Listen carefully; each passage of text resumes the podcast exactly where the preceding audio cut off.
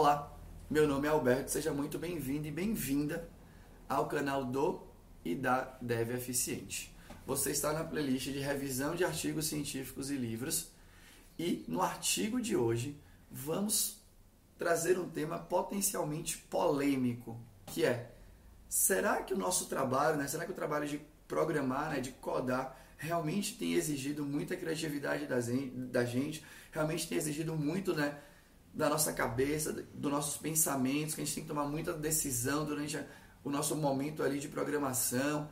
Será que realmente existe esse tanto de concentração e é algo tão complicado que tem gente que até compara isso com arte, né? Do tipo, não, programar é como se fosse uma arte, né?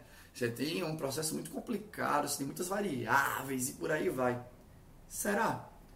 O artigo de hoje que a gente vai explorar é um artigo cujo título é Characteristics of Decision Making During Code. Beleza? Ou seja, características de tomada de decisão durante o seu processo de desenvolvimento de código. Os autores são Paul Ralph, do departamento da Universidade, né, do Departamento de Ciência da Computação de, da Universidade de Auckland, e Iwan Tempero, que também é do mesmo departamento da Universidade de Auckland. E eu quero começar já o vídeo com uma frase que eu retirei da conclusão deles lá no artigo, que eu acho que é uma frase que fala muito e talvez converse muito com você. Nossa análise sugere que desenvolvedoras e desenvolvedores raramente tomam uma decisão consciente, analisando as diversas possibilidades. Olha o impacto disso. Ele está dizendo que a gente não pensa em nada. Que você não pensa, que você que está vendo raramente pensa nas coisas, né? nas possibilidades enquanto está programando. É para se refletir, não é? Então, né, deixa, deixa eu te contar um pouco né, de como foi que eles construíram né, essa conclusão aí, que é uma conclusão que mexe com o nosso coração, né? O negócio é esse, mexe com o nosso coração, mexe com, mexe com tudo que falam da sociedade dos programadores e programadoras, né? Por aí vai, né? Então deixa eu voltar um pouco, né? Eu, vou, eu fiz aqui uma cola grande para poder explorar isso com vocês. Então, algumas informações que são importantes do artigo, né? Eles entrevistaram 104 pessoas, entre homens e mulheres. Essas, essas pessoas moram na Nova Zelândia. É, todas trabalham na indústria de software. O, o artigo, ele não tinha nenhuma hipótese inicial, né? Era um artigo exploratório, então eles foram explorar, né? Querem saber o que, que tipo de tomada de decisão, né? Que tipo de coisa acontece ali, né? Durante o processo de desenvolvimento de código, beleza? Uma outra coisa, né? Que é importante é como eles fizeram, né? Essa exploração foi toda baseada em entrevistas. Então eles entrevistaram essas pessoas e como foi que eles analisaram os dados das entrevistas, né? De duas maneiras. Eles usaram um software que chama LexiMancer para fazer análise, né?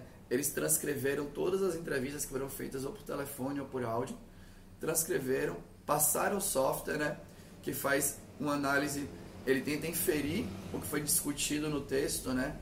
É, automaticamente. Aí eles fizeram isso, refinaram a análise do software, porque da primeira vez não saiu tão boa, então eles chegaram ali, né? Numa versão que eles consideraram interessante da análise automática feita pelo software. E também eles tiveram uma outra análise que foi feita de maneira né, manual ali por eles, né, lendo as transcrições e interpretando o que estava acontecendo ali. Beleza? Então, tipo assim, só para deixar claro, foram apenas 104 pessoas na Nova Zelândia. Tem várias coisas que podem ser específicas da Nova Zelândia que podem não cair para o Brasil e tudo mais. Mas eu acho que conversa muito com o momento que a gente vive aqui na nossa indústria em 2020, né? Já que o vídeo pode ficar aí não sei quantos anos. Beleza? Então, né? Como foi, né? Algumas coisas, a primeira parte que é interessante. Né? Então, o, que foi que o Lex Manser produziu aí para eles, né? Produziu o que eles chamam, né, de uma árvore de temas. Então, ele faz um mapa das palavras, né? Então ele pega todas as palavras o software infere as conexões entre as palavras. Quando essas conexões são inferidas, aí acho que essa é a palavra, né? Ele cria uma espécie de conceito ali, né? uma espécie de tema e aí ele consegue relacionar os temas entre si e tudo mais. Eu peguei os três temas considerados mais importantes pela ferramenta. Os três né, são decision making, né, então a tomada de decisão durante o processo de desenvolvimento. O que era óbvio, né, a palavra decisão apareceu muitas vezes durante a entrevista, porque era o tema, era o viés da entrevista. Segundo tema, né, segundo grande tema aí é o Ask the Team, ou seja, né, apareceu muito durante a entrevista que as pessoas recorrem aos colegas, né, aos chefes, às chefes e tudo mais durante o seu processo de tomada de decisão em relação ao código. E a terceira coisa mais importante que apareceu na ferramenta foi o tempo, né? Que o tempo é uma constraint importante aí, né, para o que você vai entregar. Que me pareceu fazer sentido para o nosso mercado aqui, né? Então, sobre essa parte, né, da tomada de decisão do decision making, né? Então, tem dois conceitos aqui, né? Duas, dois quatro palavras que apareceram que eu vou dividir em dois grupos que apareceram bastante, né, durante as entrevistas, que é lógica e tomada de decisão em relação à lógica e arquitetura do software. Né? Então eu peguei alguns exemplos aqui. Né? Teve uma das pessoas entrevistadas que falou assim: ela tinha que fazer um cálculo de média sobre os valores de um array e era um código em JavaScript. E ela falou assim: eu posso instalar aqui, né, dar um npm install na lib average e aí eu vou dar um require no, no meu arquivo e vou mandar esse cálculo, né? Porque o número de linhas necessárias para fazer o cálculo manual ou via lib é o mesmo. Só que via lib esse código está escondido na lib, eu não preciso ver essa implementação. Por exemplo, não estou fazendo nenhum, nenhum, julgamento de nenhum julgamento de valor sobre a, a opinião da pessoa, foi o que ela falou. Beleza? E um outro caso foi uma pessoa que disse né, sobre o lance de, ah, eu vou separar minha camada de visualização da minha camada de negócio, porque assim eu posso trocar a minha camada de visualização num num tiro rápido, né? Posso trocar minha lógica sem, sem impactar minha camada de visualização. Então essa foi uma outra coisa. E um segundo tópico que apareceu, né? Outras duas palavras que apareceram foi user, user e customer. Então apareceu a seguinte frase. Essa aqui eu vou ler em inglês, que é I always worry about the user experience. Ou seja, estou sempre preocupado sobre a experiência do usuário e da usuária, né? Confesso para você que eu acho nobre que o programador, a programadora esteja preocupado com a experiência do usuário ou da usuária. Mas tem várias outras pessoas que também estão, né? E eu confesso para você que me preocupa quando o programador ou programadora toma uma decisão diferente por conta dessa preocupação. Mas eu vou falar isso mais no final do artigo, que é onde eu emito a minha opinião. Então, essa aqui foi o que apareceu né, sobre tomada de decisão. Sobre essa parte né, do Ask the Team, né, que é um comportamento que aparece durante as tomadas de decisão. Né, se você está tá com dúvida de qual arquitetura seguir, né, pensando em design de código, qual lógica seguir, né, e por aí vai.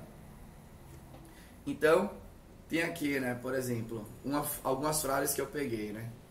Quando um trabalho é dado para mim né, e eu não sei muito bem como fazer, eu vou e procuro uma pessoa que é mais sênior para me ajudar, né? Então tá aqui em inglês a frase e eu só peguei aqui e traduzi um pouco para você.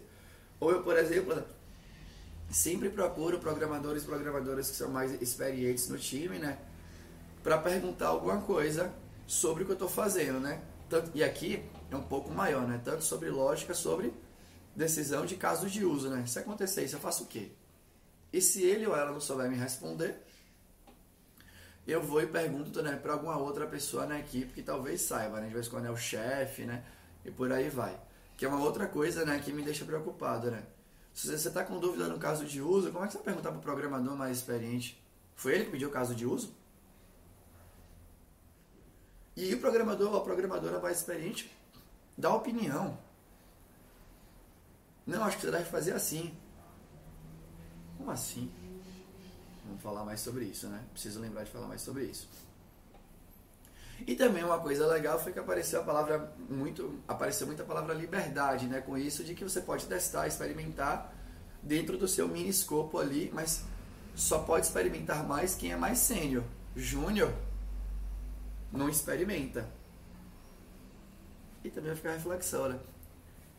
Como é que você vai ficar sênior sem experimentar. Ou seja, aqui, né, veladamente aqui no artigo, na minha interpretação, indica que senioridade tem muito a ver com o tempo, né? Que é uma variável importante. Mas será que é só isso, né?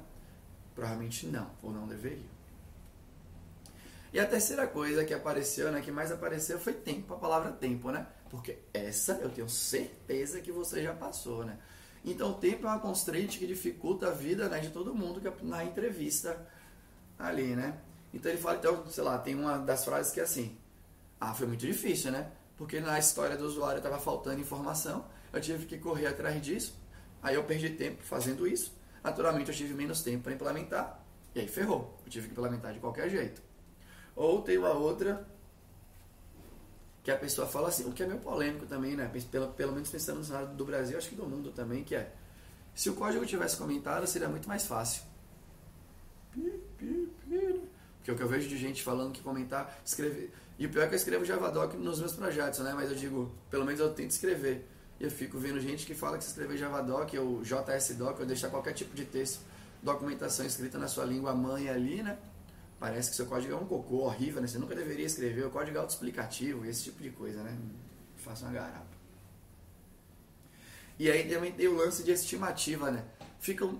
Aqui tem a frase com um pouco do meu viés, mas eu vou ler a frase, né?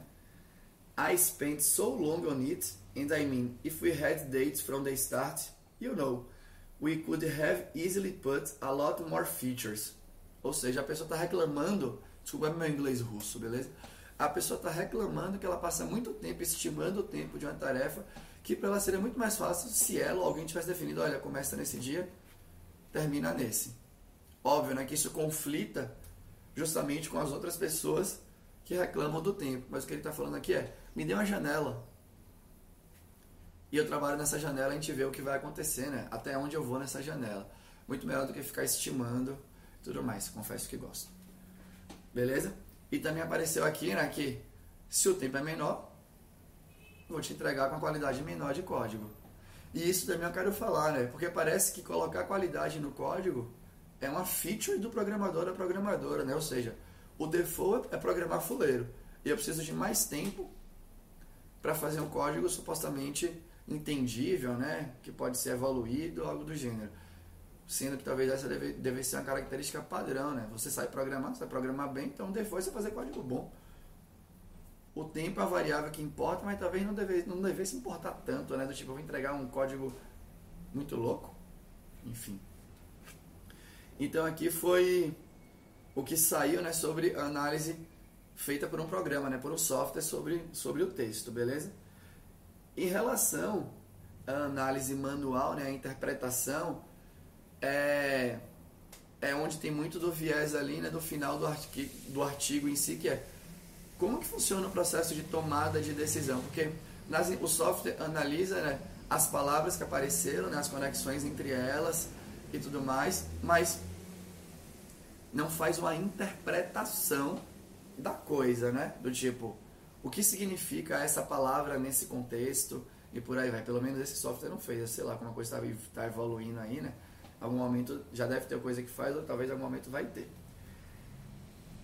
Mas agora, na análise manual, apareceu basicamente, né? Acho que é isso, né? A, a, o resumo da análise manual é: as pessoas estão tomando decisão sobre design de código sem pensar. Basicamente o que apareceu é isso, né? Um momento marcante aqui, né? Foi que eles começaram as entrevistas falando assim: eu quero explorar né, como é que funciona esse processo de tomada de decisão. E aí, nas primeiras entrevistas, eles perceberam que ninguém tinha um processo de tomada de decisão que olhava para várias possibilidades, fazia uma computação sobre essas possibilidades e tomava uma decisão. Ninguém estava pensando sobre isso. Eles refinaram a pesquisa para dar duas opções. Se você pudesse fazer isso ou isso, qual das duas você faria? E nem isso as pessoas estavam conseguindo explicar. As pessoas não estavam conseguindo explicar porque elas usariam, por exemplo, composição ou herança. Ou vamos pegar nas coisas atuais, né? Estou aqui no React. Eu vou usar hooks ou eu vou usar classes aqui, né, para fazer manutenção de estado, né, ser, enfim, né, ser notificado sobre alteração de estado. Pensando, né, em decisão de código de back-end, por exemplo, eu vou usar uma lista encadeada, duplamente encadeada, ou eu vou usar um conjunto? No caso, pensando em Java, né, eu vou usar uma interface list ou interface set? Eu, você usaria arquiteto, você usaria síncrono ou assíncrono? As pessoas não estavam sabendo responder como elas tomavam essa decisão. Elas não estavam sabendo explicar como elas tomavam essa decisão. Para mim é marcante. Para mim realmente é é muito é muito tenso. E aí, né?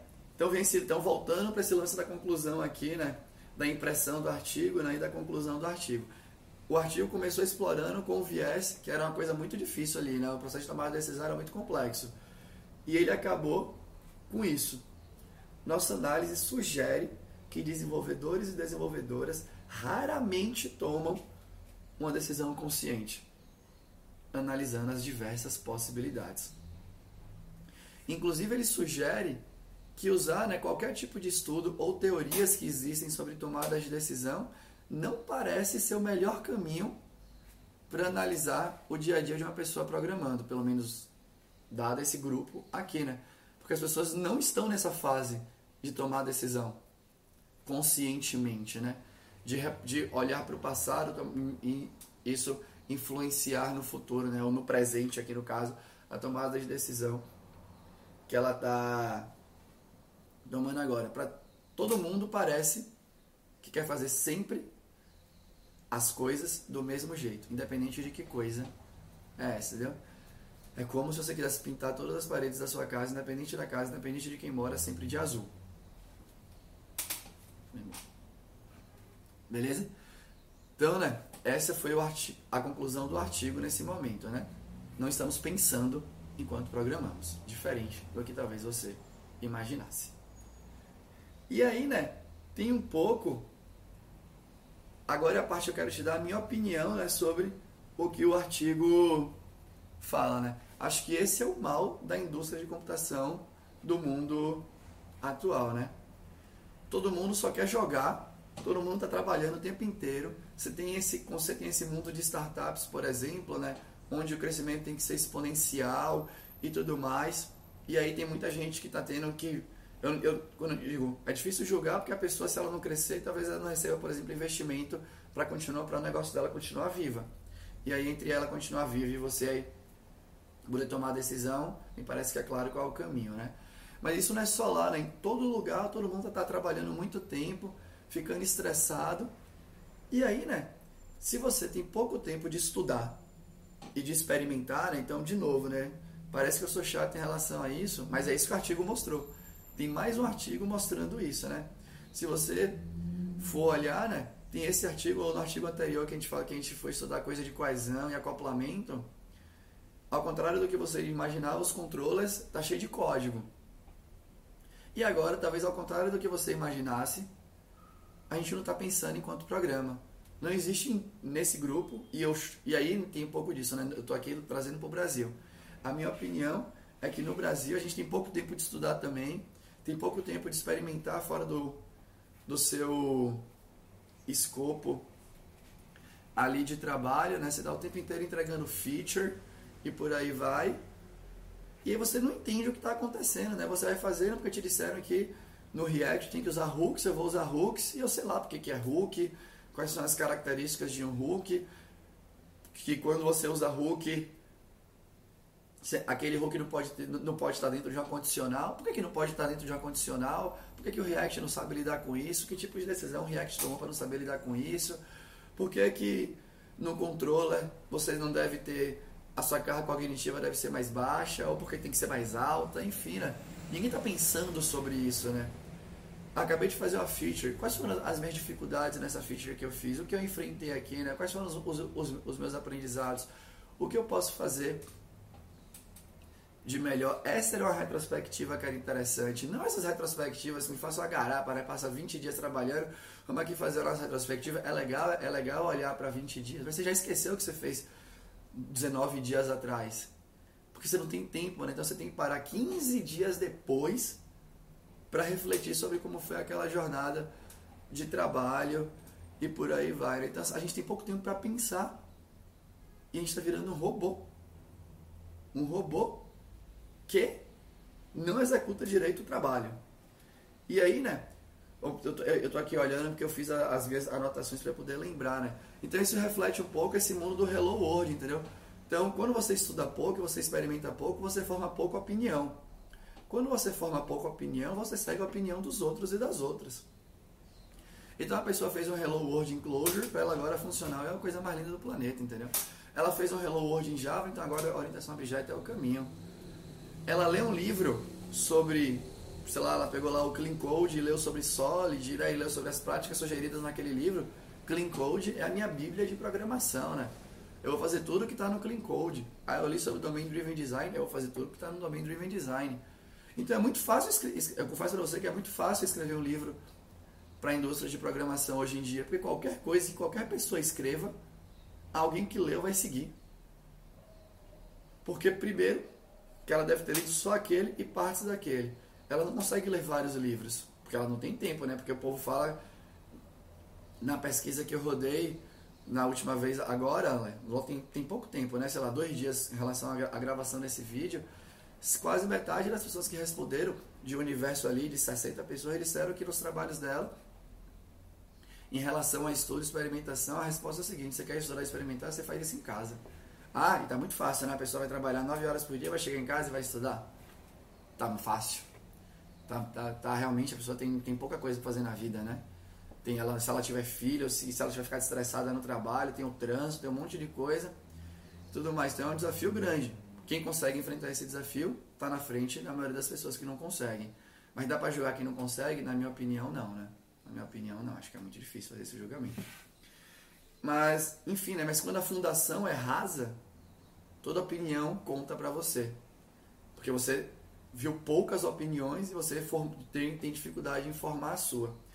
E aí, para mim, chega no momento ali, né, do conflito que está a nossa indústria hoje em dia.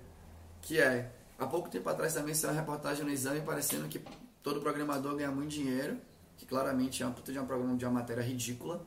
É... E qual é o momento da indústria? Tem muita vaga, porque todo mundo usa software. Só que as empresas não querem contratar pessoas que estão no início de carreira. Porque quem está no início de carreira supostamente não sabe ainda muito das coisas. Então a empresa não dá chance para você crescer lá dentro. E aí, se não dá chance para você, quando eu falo crescer, é de estudo, né? Estudo experimentar lá dentro, quer que você chegue produzindo. E aí você não consegue a vaga, porque você estudou e experimentou pouco antes de ir para a empresa. E aí tem um clash, né? Porque você acha que tem que estudar e experimentar na empresa, e a empresa acha que você tem que estudar e experimentar fora. E aí a empresa tem dificuldade de, de contratar e você tem dificuldade de estudar e ninguém ganha. E ninguém ganha. É óbvio que os dois lados têm que ceder, entendeu? A pessoa né, tem que entender que estudar e praticar de maneira deliberada, né, criar os projetos. Será que eu consigo fazer esses projetos aqui, né? Reproduzir esse projeto, esse projeto, não sei o quê, tudo mais. A pessoa tem que entender que isso faz parte da vida profissional dela. Então, né, isso, ela tem que ser proativa e protagonista em relação a isso. E a empresa tem que entender que faz todo sentido do planeta ela dar espaço para treino no horário do jogo, entendeu? Porque essa é a dificuldade, é a, é a, diferença, né? Que as pessoas falam entre o esporte e a indústria de, e as indústrias, né? No esporte você não joga o tempo inteiro você tem bastante tempo para treinar. E a pessoa fala que na indústria você está jogando o tempo inteiro. Então mude seu pensamento, a indústria maldita. Você tem que ter espaço para treinar. Então você precisa, se a pessoa tiver espaço para treinar na empresa, ela vai melhorar, a empresa vai conseguir a evolução da pessoa, essa pessoa vai performar dentro da empresa, o que é interessante, e é interessante para a carreira da pessoa que ela evoluiu. E aí você vai aqui, ó, por isso que hoje em dia tem um monte de empresa que fala comigo que está com muita dificuldade de contratar gente considerada sênior. Porque as pessoas se avaliam de maneira sênior diferente do que a empresa avalia um sênior. E é óbvio, né? No mundo do Hello World, da superficialidade, de vez em quando a pessoa participou de um projeto e ela acha que ela agora é sênior. Óbvio, né? Ela achar é legal. Porque ela, como ela se acha, ela vai e se candidata para as vagas. Se achar, eu ainda vou fazer um vídeo sobre isso no Aprenda a Aprender, é uma das coisas que mais você deveria trabalhar para despertar em você. Porque dá vazão para você se arriscar. Mas aí entra o que a gente chama de distorção da realidade. Você se achar não quer dizer que você é. E aí, você vai se colocar em diversas chances e as empresas, várias delas, vão te barrar, porque na hora da entrevista você não vai conseguir provar o que você achava que era capaz. Então, para mim, está caminhando para explodir isso na indústria. Vai ter um clash, um deadlock entre eu quero júniors que saibam fazer coisas e o júnior acha que não tem que saber não tem que saber fazer nada, que a empresa é que tem que ceder. E vai ter uma hora que não vai dar certo. E para fechar, eu quero falar isso para quem, quem acha que não deveria usar o tempo da faculdade para estudar, que a faculdade tem que te formar para o mercado tudo mais. Encare o tempo da faculdade, se você está nesse tempo agora, ou se você não está empregado, encare esse tempo com uma excelente oportunidade para você estudar e praticar de forma deliberada. Está estudando React? Tenta fazer Twitter, Facebook, Gmail, tudo com React. Você consegue? Está estudando back-end, alguma linguagem de back-end, JavaScript, Java, enfim, né? Go, tanto faz.